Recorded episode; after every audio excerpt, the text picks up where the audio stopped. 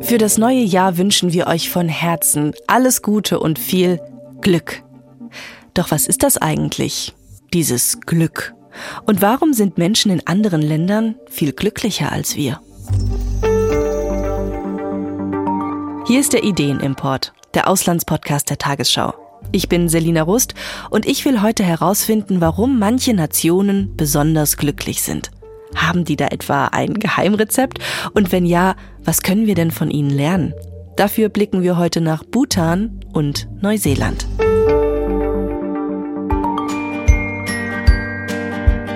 Heute ist ein guter Tag, um glücklich zu sein. Steht das Glück vor der Tür, dann lass ich es rein. Wenn ich echt Glück habe oder halt richtig glücklich bin, dann habe ich für ein paar Stunden richtiges Lächeln auf den Lippen. Was mich glücklich macht in meinem Alter, Gesundheit und schönes Wetter. Manchmal ist man glücklich, wenn man bei der Familie hockt, manchmal ist man glücklich, wenn man im Club feiern geht. Ich weiß nicht, manchmal ist man glücklich, wenn man schwimmen geht. Man kann überall glücklich sein. Für jeden von uns bedeutet Glück also etwas anderes. Manche Glücksgefühle, die huschen gerade so an uns vorbei und andere, die halten richtig lange an. Aber diese andauernde Lebensfreude und die Lebenszufriedenheit, danach suchen wir doch eigentlich alle. Und manche Menschen ein Leben lang. Auch in Deutschland. Hier gibt es viele Menschen, die häufig unglücklich sind. Im Glücksatlas der Uni Freiburg wurde die Zufriedenheit der Deutschen abgefragt auf einer Skala von 0 bis 10. Im Durchschnitt lag der Wert bei 6,68. Da gibt es also noch ganz schön Luft nach oben. Aber warum eigentlich? Was fehlt uns denn hier, um glücklich zu sein? Oder haben wir von einigem vielleicht sogar zu viel, um Glück noch zu empfinden? Denn es gibt Länder auf der Welt, die haben viel weniger als wir, und die Einwohnerinnen und Einwohner sind trotzdem glücklicher so wie in einem kleinen Staat im Himalaya zwischen China und Indien.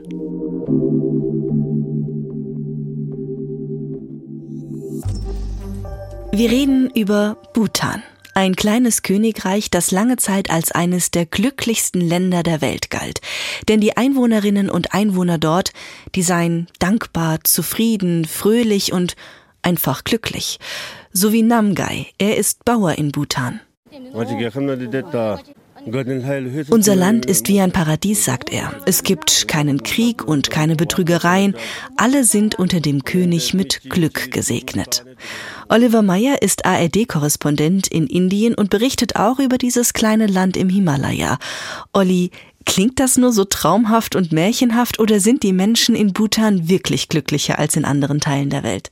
Naja, also ja und nein. Das ist auf jeden Fall nicht nur ein Klischee. Viele, viele Menschen dort sind wirklich glücklich und zufrieden. Wir haben ja eben den äh, Bauern Namgai gehört. Er ist wie 40 Prozent der Menschen im Land übrigens Bauer und damit auch äh, super happy. Ihm geht's gut. Er habe alles, das hat er ja im O-Ton auch gesagt, was er im Leben so brauche. Viele Leute dort haben auch nicht so wirklich den Vergleich, muss man ja dazu sagen. Auf dem Land dort ist natürlich Instagram jetzt nicht so verbreitet oder Facebook. Das heißt, sie haben auch nicht die großen äh, Vergleiche zu der Außenwelt. Sie haben keine großen Malls, wo sie sich die Konsumgüter kaufen könnten. Und äh, vielleicht auch deshalb fühlen sich recht viele Menschen in Bhutan glücklich. Ich habe sogar mal gehört, dass erst 1999 der erste Fernseher nach Bhutan kam. Das ist ja auch, da merkt man einfach, dass der technische Fortschritt ja. da einfach noch so ein bisschen hinterherhängt. absolut, ähm, absolut. Die Menschen sind dort aber auch so glücklich, weil sich das Land zum Staatsziel gemacht hat, dass die Einwohnerinnen und Einwohner glücklich sein sollen. Was genau unternimmt denn der Staat dafür? Ja, der Staat der übernimmt tatsächlich vielerlei Kosten für die Einwohnerinnen und Einwohner in Bhutan. Wir haben zum Beispiel mal mit Chering gesprochen. Sie kommt aus der Hauptstadt Thimphu.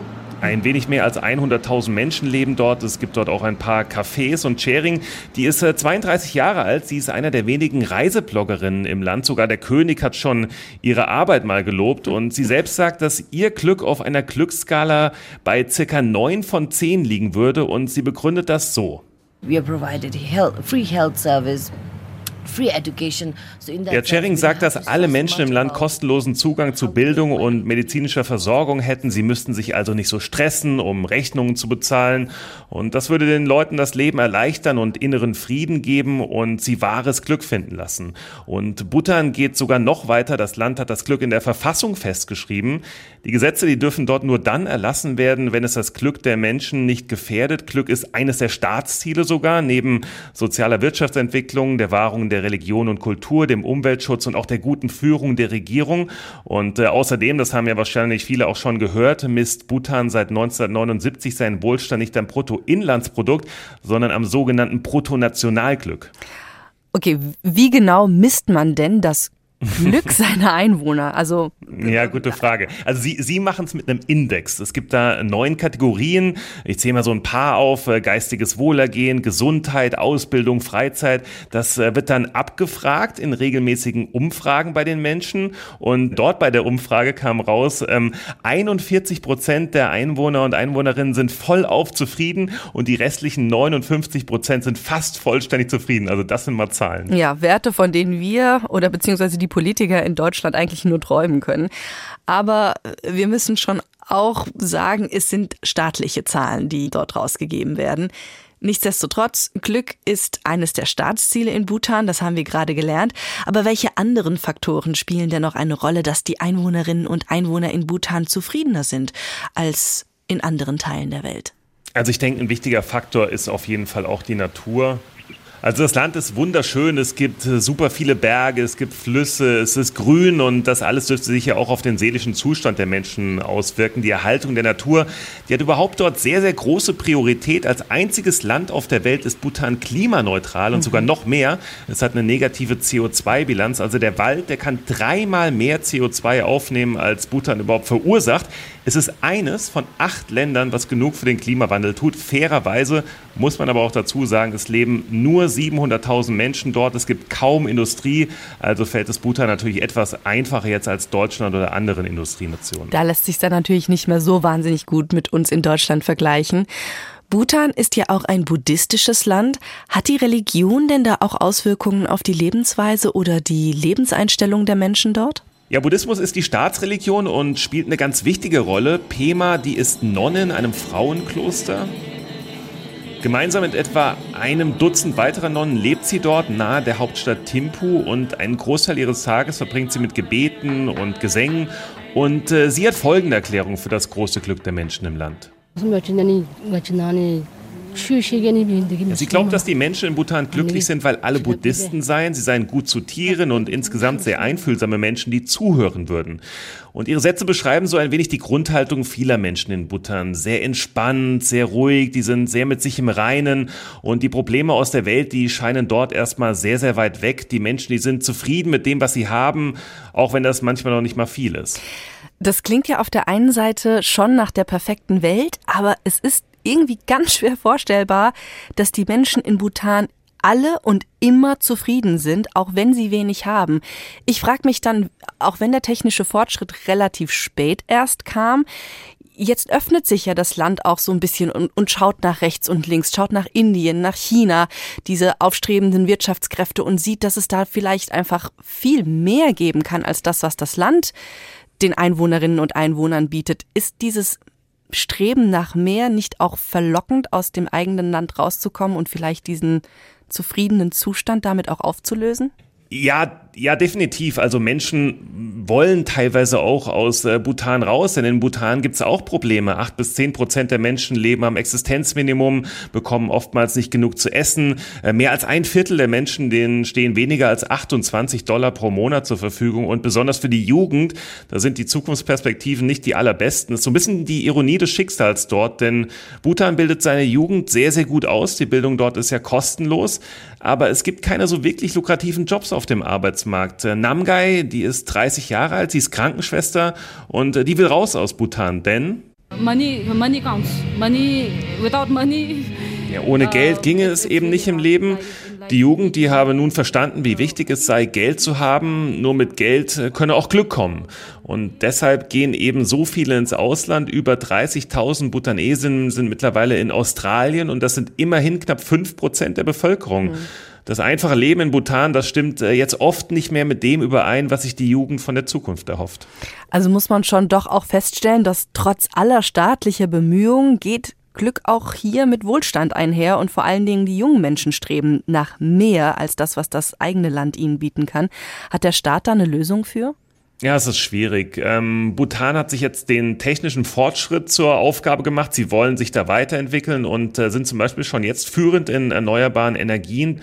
Und sie wollen jetzt auch im IT-Bereich nachlegen und da sowas wie ein Cyber-Hub werden, aber da liegt noch ein ganz, ganz langer Weg vor ihnen. Das ultimative Ziel ist so ein bisschen das Beste aus beiden Welten zu vereinen, also Tradition und Moderne zusammenzubringen.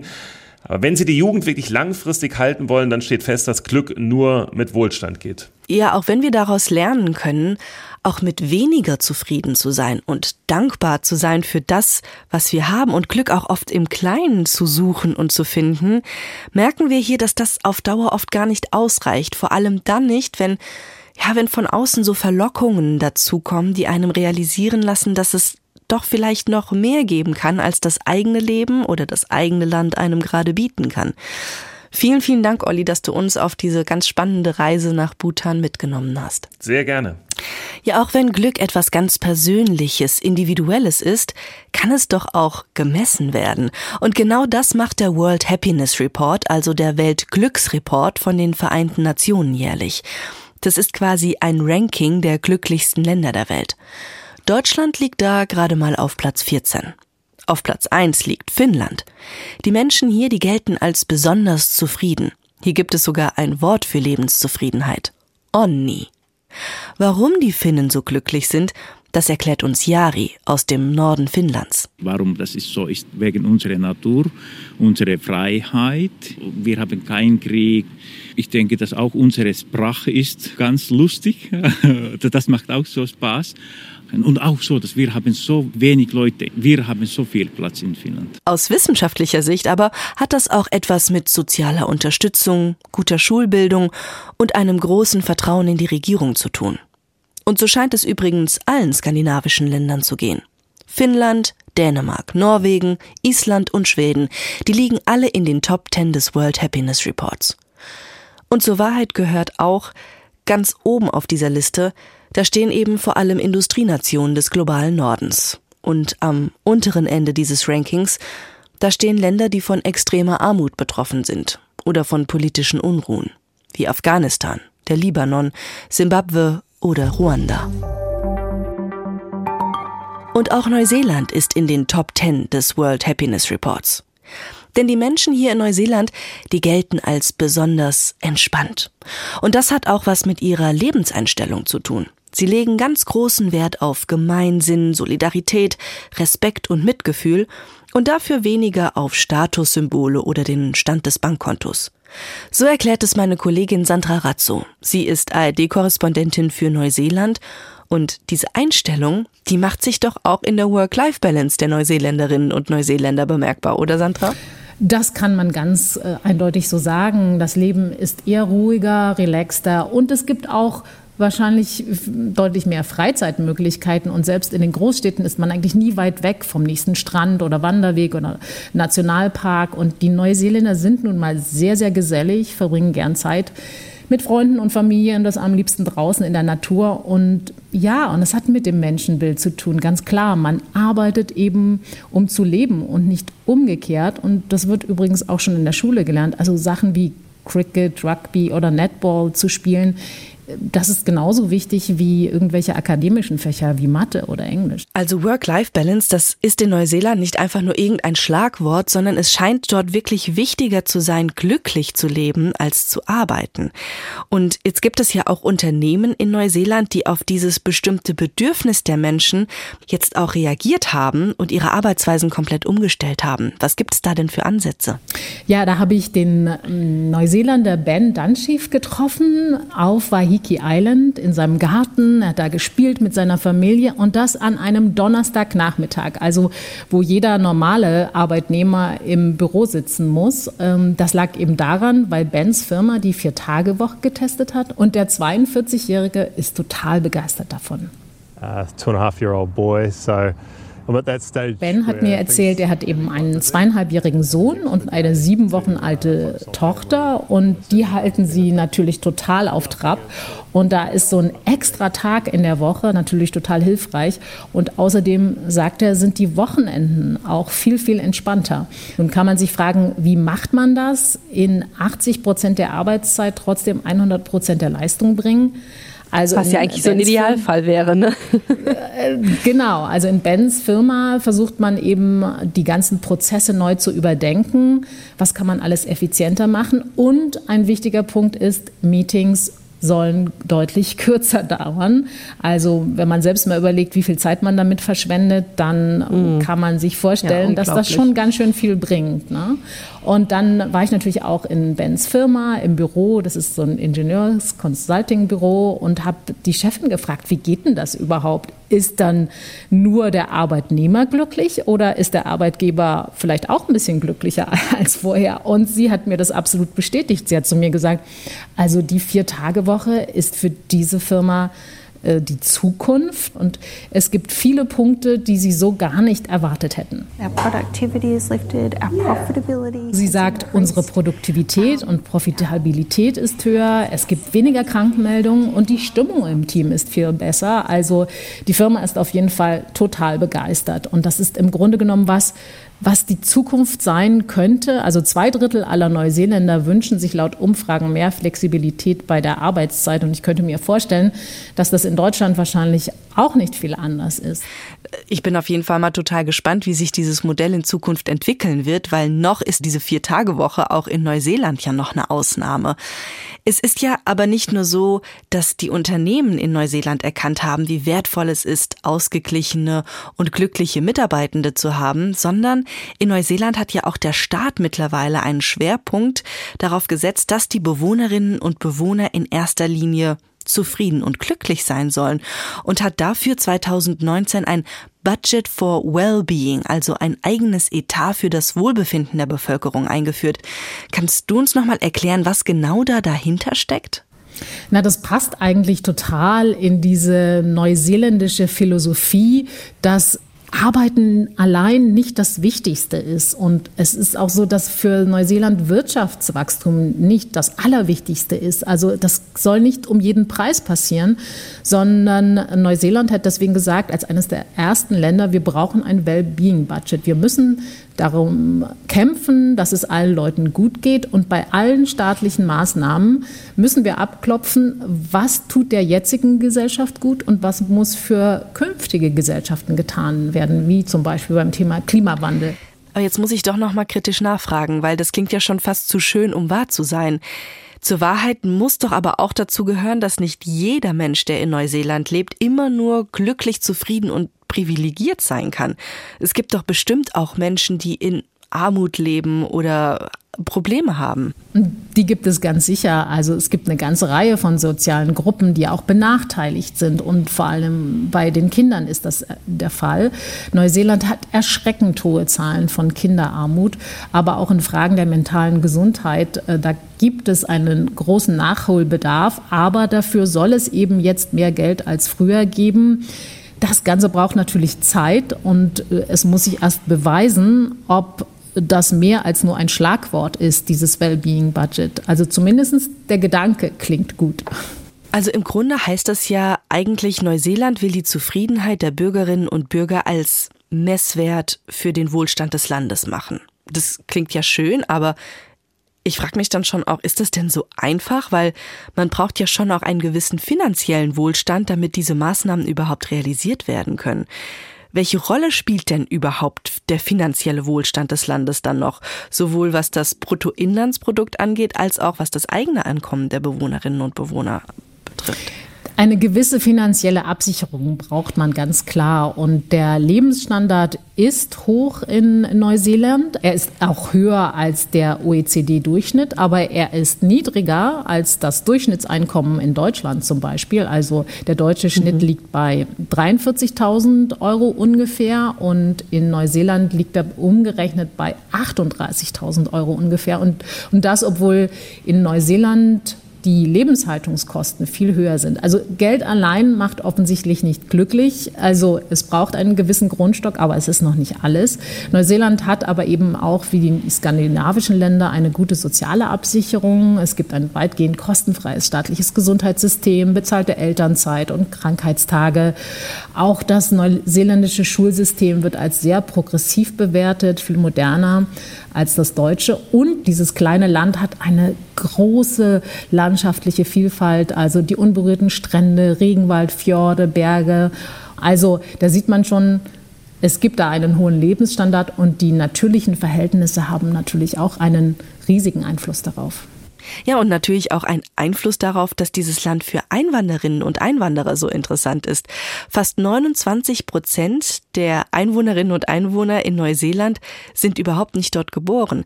Das heißt also, es gibt einen ganz starken Wunsch danach, nach Neuseeland auszuwandern. Woran liegt das denn? Auch an der Lebenseinstellung und den glücklichen Menschen dort?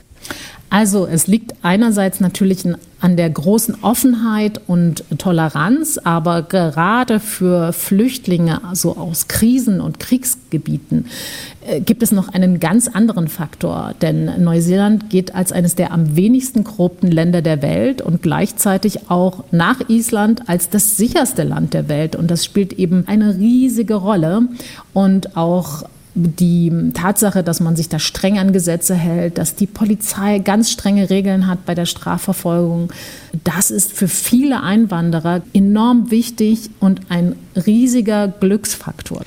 Also, wenn du jetzt mal im Prinzip so einen Strich drunter machen könntest und, und sagen könntest, was ist das, was wir uns von Neuseeland abschauen können und wo stoßen wir da vielleicht auch an unsere Grenzen? Was würdest du sagen? Was lässt sich gut importieren? Es lohnt sich auf jeden Fall, ähm, diesen Mindset, also die Haltung, dieses sich immer wieder zu fragen, wofür leben wir eigentlich? Geht es darum, immer höher, weiter, schneller voranzukommen? Oder ist es wichtig, das Leben zu genießen mit Familien? und Freunden? Oder geht es darum, auf der Liste der Nationen mit den größten Exportzahlen noch ein paar Plätze weiter nach vorn zu rücken? Also sie nutzen einfach die Vorteile eines Landes, das nicht so sehr im Fokus der Weltpolitik steht und wir können uns dabei selbst ein bisschen hinterfragen, ob wir nicht manchmal zu sehr diesen Fokus auf der Arbeit haben als ähm, auf der Work-Life-Balance. Ich finde, das kann man sich abschauen bei allen Unterschieden, die es natürlich gibt und auch bei allen Problemen, die natürlich auch das kleine Neuseeland hat.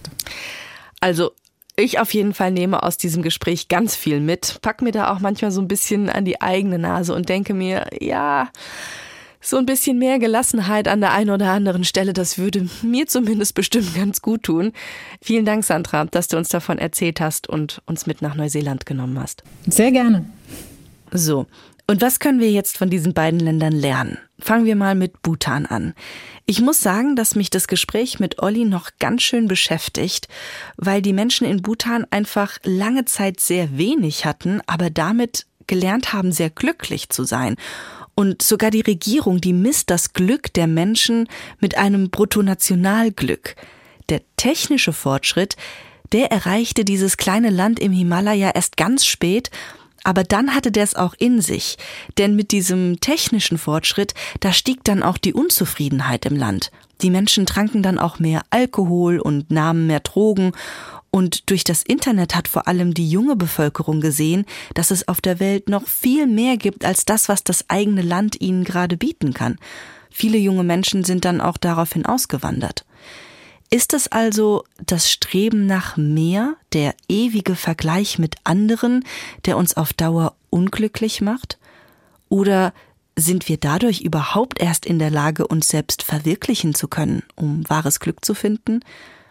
Eine richtige Antwort habe ich darauf noch gar nicht. Aber was ich aus Neuseeland mitnehme, das ist die Erkenntnis, dass eine gesunde Work-Life-Balance ein Schlüssel zu mehr Zufriedenheit sein kann. Das heißt auch Familie, Gemeinschaft, Gesundheit vor beruflichen Erfolg oder Statussymbole zu stellen. Dieses Lebensmodell, das ist bestimmt nicht für jeden was, aber ich zumindest kann damit schon ganz viel anfangen. Und auch in Neuseeland steht das Glück der Bevölkerung mit dem Budget for Wellbeing ganz oben auf der Agenda der Regierung. Und vielleicht würde so ein Glücksindex auch uns in Deutschland ganz gut tun. Denn es zeigt sich, dass Länder, die regelmäßig abfragen, was ihre Einwohnerinnen und Einwohner zum Glücklichsein brauchen, damit auf Dauer ganz gut fahren. Und damit sind wir schon am Ende dieser Folge des Ideenimports. Schön, dass ihr zugehört habt und auf unserer kleinen Reise mit dabei wart. Und wenn euch dieser Podcast gefallen hat, dann empfehlt ihn gerne weiter und lasst uns ein Abo da. Ich bin Selina Rust vom Hessischen Rundfunk und sage Tschüss, bis zum nächsten Mal.